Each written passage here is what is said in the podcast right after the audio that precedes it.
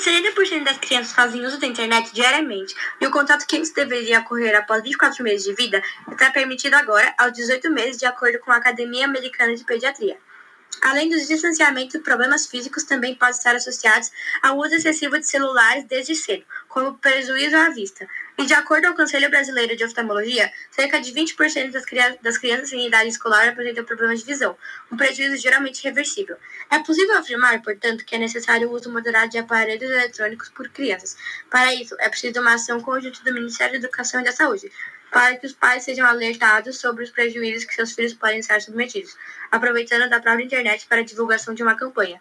Dessa forma, o uso excessivo da internet será diminuído e, consequentemente, os prejuízos ligados a ele. E obrigado por sua atenção.